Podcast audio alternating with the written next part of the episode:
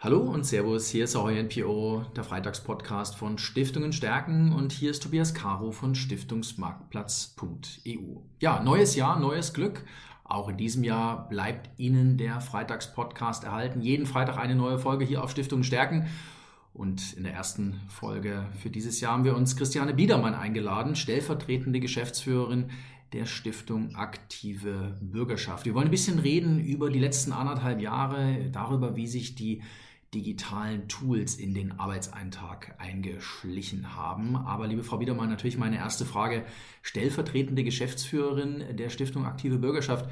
Wie wird man das? Herzlich willkommen im Freitagspodcast. Hallo, ich freue mich sehr auf unser Gespräch.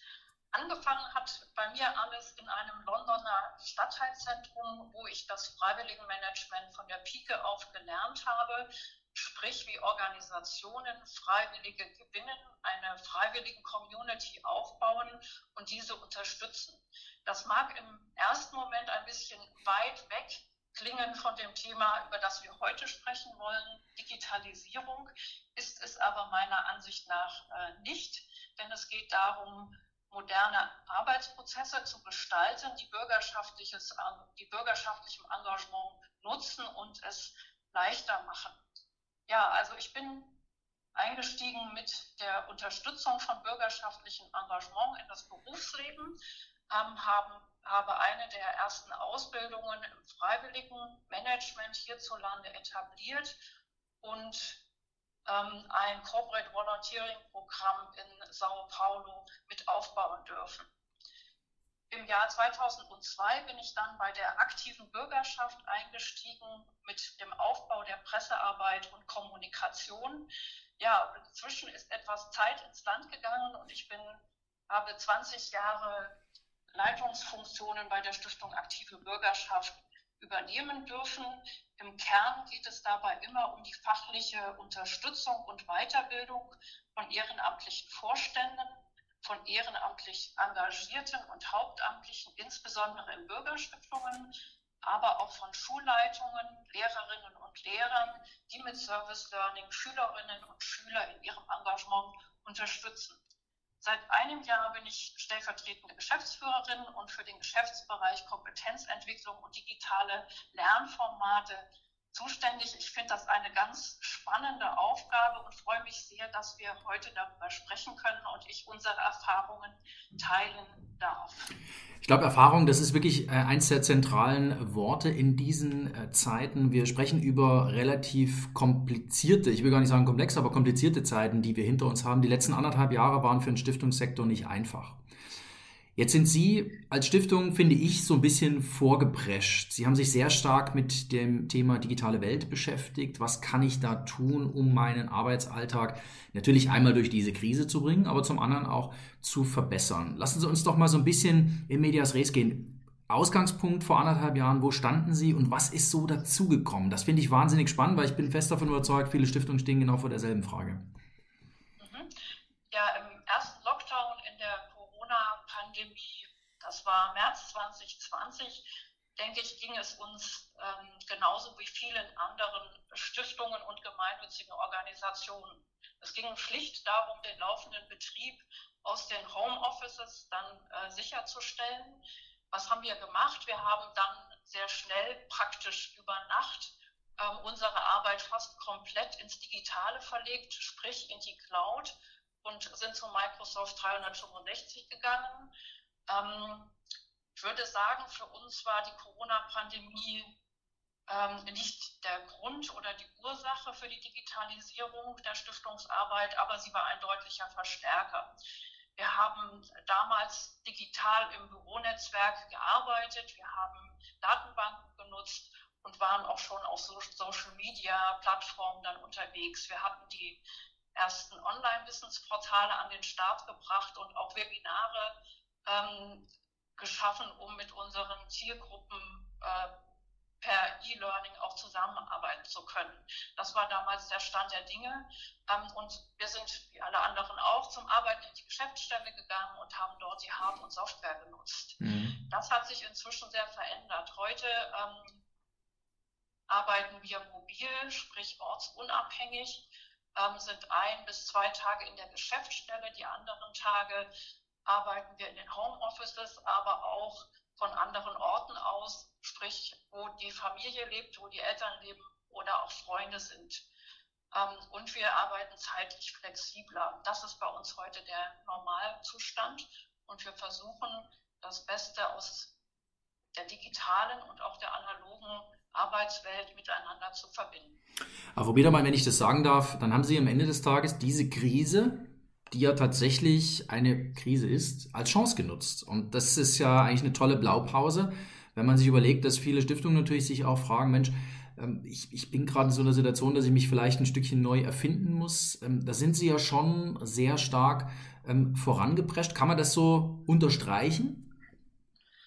Also ich würde sagen, für uns war von sehr, sehr schnell klar, die Arbeitswelt wird sich verändern mhm. und es wird kein Zurück mehr geben. Und mhm. die Digitalisierung ist gekommen, um zu bleiben. Und in unserer Arbeit ist immer wichtig der Blick äh, auf die Chancen, auf die Chancenseite. Und äh, wir arbeiten da sehr mit äh, zwei Fragen oder zwei Fragestellungen, die für uns da auch immer wieder leitend sind. Äh, welche Vorteile bringt die Digitalisierung für unsere Arbeit? Und äh, welche Möglichkeiten eröffnet sie uns in unserer eigenen Stiftungsarbeit, aber auch im Support unserer Zielgruppen, mhm. sprich den Bürgerstiftungen und den Schulen. Mhm. Jetzt haben Sie natürlich, ähm, das haben Sie vor, vor zwei, drei Minuten haben Sie gesagt, äh, dass Sie auch Social Media schon gemacht haben, dass Sie das natürlich heute noch viel mehr machen. Ich finde das eine ganz spannende Unterscheidung, dass Sie sich über ihre tägliche Arbeit einmal Gedanken gemacht haben, aber natürlich auch darüber, wie man nach draußen kommuniziert, auftritt. Ich glaube, viele Stiftungen machen den Fehler, das ist meine Wahrnehmung, ich weiß nicht, ob Sie es auch so sehen, dass man digitale Welt gleichsetzt mit, ich gehe mal, mache eine Stiftungswebsite oder ich gehe mal auf Social Media. Und das ist es ja genau nicht, sondern Sie haben ja tatsächlich Ihre Prozesse digitalisiert und sind damit schlagkräftiger. Da kann ja jetzt für sich kommen, was wolle, oder? Ja, also ich würde ähm, Kommunikation oder die digitale Kommunikation reduziert, äh, reduziert sehen.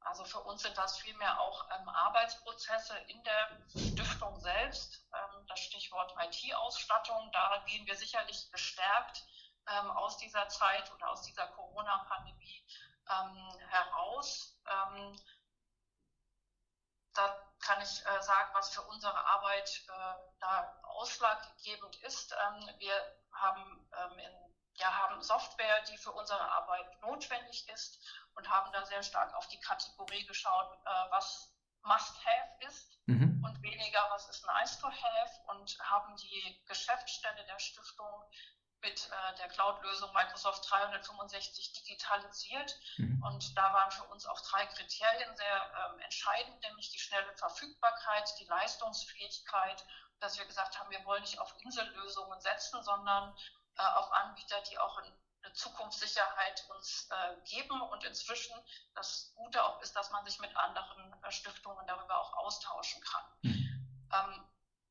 ein anderes Beispiel ist, äh, dass wir unsere alte Unterschriftenmappe aus der analogen Welt, also die, wo die Rechnungen drin sind oder die Zahlungsfreigaben, Gremienprotokolle oder auch Verträge, die haben wir ja abgelöst äh, durch einen digitalen Prozess und durch die durch elektronische Signaturen mit Adobe Science. Hm. Und natürlich ähm, haben wir ja uns mit Hardware äh, ausgestattet, ähm, mit Laptops, Webcams, Headsets, um miteinander auch äh, ja, mhm. arbeiten zu können. Und die stationäre Telefonanlage ähm, ist inzwischen durch Diensthandys ersetzt worden. Das ist die, die eine Seite, die IT-Ausstattung, um auch Arbeitsprozesse, digitale Arbeitsprozesse äh, nachvollziehen zu können und gut miteinander zusammenzuarbeiten. Das macht ja keinen Spaß, wenn es ja nicht richtig funktioniert. Das, das kennen sicherlich viele auch aus ihrer eigenen Arbeit. Das andere Thema ähm, ist äh, die Frage der digitalen Kompetenz. Ich werde immer wieder auch gefragt, wie, wie ist Ihnen das eigentlich oder wie gelingt Ihnen äh, das? Ähm, und ich muss sagen, das mobile Arbeiten und das kollaborative Arbeiten in der jetzigen Form war für die Kolleginnen und Kollegen auch neu für das ganze Team neu. Wir haben keine IT-Abteilung, wir haben keine IT-Expertin und keinen IT-Beauftragten, sondern machen das aus eigener Kraft. Mhm. Und da stellt sich natürlich die Frage, wie, wie, geht das und wie kann das gut gelingen? Und ähm, da spielt bei uns eine große Rolle einmal die Haltung. Mhm. Ähm, wir sagen, man muss nicht ein Computer-Nerd sein oder Digital Native, um digitale Lösungen zu verstehen und auch ähm, diese auch anzuwenden. Und das andere ist die Frage der Lernkultur. Und da ist uns wichtig, das Wissen und Können mit digitalen, für digitale Lösungen und das digitale Arbeiten ähm, in unseren Arbeitsalltag zu verankern. Mhm. Und da sind für uns so drei äh, Kriterien auch sehr wichtig. Einmal eine Selbst, die Selbstverantwortung. Jeder und jede kann sich äh, digitale Kompetenzen aneignen, zum Beispiel durch Schulungsvideos, durch Webinare, aber auch durch beharrliches Nachfragen mhm. äh, untereinander. Wir setzen zweitens auf die kollegiale Unterstützung. Jeder und jede hilft den anderen im Team mhm. mit Hinweisen und Erfahrungen, wenn man herausgefunden hat, wie, wie geht was, wie mache ich was und teilt das eigene Wissen. Ähm, und das dritte ist das Team Learning, das gemeinsame Lernen. Wir haben ähm, Weiterbildungsformate etabliert, die eben ja sehr anwendungsorientiert umgesetzt werden. Das ist einmal ein Format von 30 bis 40 Minuten, ähm, das Team Learning, wo wir eben uns untereinander weiterhelfen. Beispielsweise, wie kann ich Webinarvideos schneiden oder wie geht das, dass ich eine Videokonferenz äh, einrichte und organisiere. Und dieses kurze, knackige und auch ad hoc, äh, das auf die Agenda rufen zu können, das macht es auch wieder mhm. leichter, ähm, im Team digital zu arbeiten. Und ergänzt wird das Ganze durch Team-Trainings, die gehen so zwei Stunden, wo wir Software auch eingeführt haben, wie beispielsweise eine Adress- und CRM-Management-Software für die ja, Adressverwaltung. Mhm. Ähm, wo es am Anfang eine Schulung steht und äh, dann wieder auch begleitet wird durch die Team Learnings und wir da sehr erfolgreich das äh, einführen konnten im Team und inzwischen auch alle sehr firm damit arbeiten können. Und auch in dieser Kombination, ähm, ja, das für uns sehr, ja, sehr zielführend mhm. ist und man damit auch gut weiterkommt in, in einem Team. Das finde ich, äh, find ich sehr beeindruckend, dass Sie uns da so ein bisschen Einblick gegeben haben, oder nicht ein bisschen, Sie haben uns sehr, sehr viel Einblick gegeben. Ein zentrales Wort nehme ich für mich mit, nämlich die Haltung, die Haltung zum Lernen und auch die Haltung, äh, sich der digitalen Welt zu öffnen. Jetzt gehört es zu Ihrer Haltung, wenn ich es richtig ähm, gelesen, gesehen habe, auch dazu, dass Sie weitergeben, dass Sie Ihr Know-how weitergeben, dass Sie es an die Bürgerstiftungen weitergeben. Und Sie haben ein Projekt aufgesetzt, das heißt Projekt Digitale Bürgerstiftung. Sagen Sie uns bitte noch mal ein bisschen was dazu, weil ich glaube, wir, wir, wissen zu wenig über Bürgerstiftungen insgesamt in Deutschland. Wir haben über 400 Bürgerstiftungen, ähm, in, nicht nur in großen Städten, sondern in vielen, vielen Städten gibt es viele Bürgerstiftungen. Viele tausend Engagierte tun dort wirklich Tolles für ihre Stadt, für ihre Region. Und dieses Projekt Digitale Bürgerstiftung finde ich toll. Erzählen Sie bitte ein bisschen was drüber. Mhm.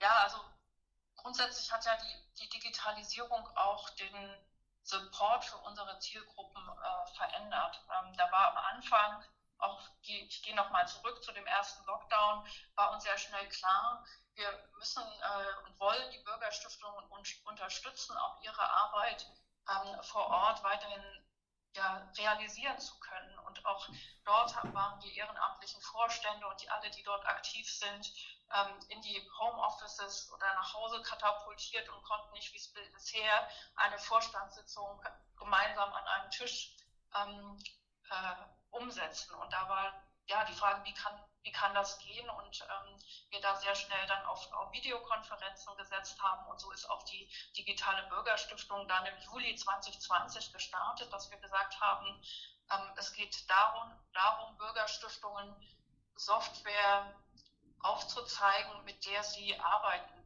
können und die sie in ihrem bürgerschaftlichen Engagement auch unterstützen. Mhm. Ähm, für uns war es wichtig, äh, Bürgerstiftungen und ist es noch wichtig, Bürgerstiftungen durch das Meer der Softwarelösungen zu lotsen. Es gibt unglaublich viele Möglichkeiten und auch Produkte und da ist für uns ähm, ja das Prinzip sozusagen dahinter, ähm, dass wir die Softwarelösungen für die Bürgerstiftungsarbeit empfehlen, die Bürgerstiftung bereits erfolgreich einsetzen. Mhm. Ähm, wir unsere eigenen Erfahrungen aus unserer Stiftungsarbeit äh, weitergeben können und Kurzleitfäden äh, hier auch entwickelt haben für die Bürgerstiftungen, die auf sie zugeschnitten sind und den gesamten Prozess dann durch Supportforen äh, begleiten. Wir haben äh, bisher Themen behandelt wie Videokonferenzen mit Zoom organisieren, Zusammenarbeiten im Team mit Microsoft 365, Adressen managen mit CBCRM und Spenden online sammeln mit Help Direct. Und bei der digitalen Bürgerstiftung geht es darum, dass wir Webinare anbieten, mhm. bei denen ähm, Bürgerstiftungen, die eben mit der jeweiligen Software arbeiten, ihre Erfahrungen einbringen, die Teilnehmerinnen und Teilnehmer Fragen stellen können und wir dann nochmal auch anhand unserer Kurzleitlinien aufzeigen, wie kann ich damit arbeiten, wie kann ich auch diese, die ersten Schritte mit der Software gehen. Und wir haben im ersten Jahr äh, insgesamt vier Durchgänge durchführen können ähm, mit insgesamt 16 Veranstaltungen und 32 Prozent der Bürgerstiftungen bundesweit haben an einer dieser Veranstaltungen teilgenommen und machen sich auch mit auf den. Also fehlen noch zwei Drittel, also haben wir noch ein bisschen ähm, was zu tun. Ähm, ja. Aber dann sind Sie praktisch ein Digital Enabler, wie man das so schön sagt. Sie enablen mhm. die Stiftung, Sie machen möglich, Sie sind Ermöglicher, oder? Mhm. Ja, also wir, wir leisten äh, da ja Unterstützung. Ähm, ja, genau in diesem Sinne, dass äh, Bürgerstiftungen sich auf den Weg machen und sagen, wir, wir wir ähm, ja, die, ja, gehen in die Richtung äh, digitaler zu arbeiten, mhm. bauen äh, digitale Geschäftsstellen auf, mit denen wir äh, unsere Arbeit ja, realisieren können. Mhm. Also ich finde, das ist ein, ist ein ganz tolles äh, Projekt. Wir sprechen ja immer viel, dass ähm, in den Stiftungen auch ressourcenseitig es manchmal ein bisschen knapper zugeht. Und da ist so ein Projekt wirklich genau zur richtigen Zeit am richtigen Fleck. Ähm, ich kann Ihnen aus unserer Praxis äh, erzählen, diesen Podcast, den wir gerade miteinander machen, diesen Freitagspodcast wird es ohne die Corona-Pandemie wahrscheinlich so auch nicht geben. Klassisches Corona-Projekt. Ich glaube, 20. April oder 25. April haben wir den ersten veröffentlicht. Inzwischen sind es über 80 Folgen, ist auf Spotify inzwischen. Ähm, virtueller Tag für Stiftungsvermögen, ähm, reines digitales Ding, ähm, keine physische Veranstaltung wird es ohne Corona gar nicht geben. Das heißt, da hat sich sehr viel getan. Ähm, nicht nur im Stiftungssektor allgemein, aber auch bei Ihnen in der Stiftung Aktive Bürgerschaft im Speziellen, liebe Christiane Wiedermann, stellvertretende Geschäftsführerin der Stiftung Aktive Bürgerschaft. Vielen, vielen Dank, dass Sie uns mal so mitgenommen haben in Ihren Alltag und dass Sie uns das mal so aufgezeigt haben, was sich in den letzten ein, drei Vierteljahren, muss man inzwischen sagen, bei Ihnen im täglichen verändert hat. Vielen Dank dafür. Sehr gerne und es hat mir sehr viel Spaß gemacht. Dankeschön, das gebe ich äh, nur allzu gern zurück. Und ja, liebe Hörerinnen und Hörer, bleiben Sie uns gewogen hier auf Stiftungen stärken. Nächsten Freitag gibt es natürlich die nächste Folge Freitagspodcast Ahoy NPO www.stiftungenstärken.de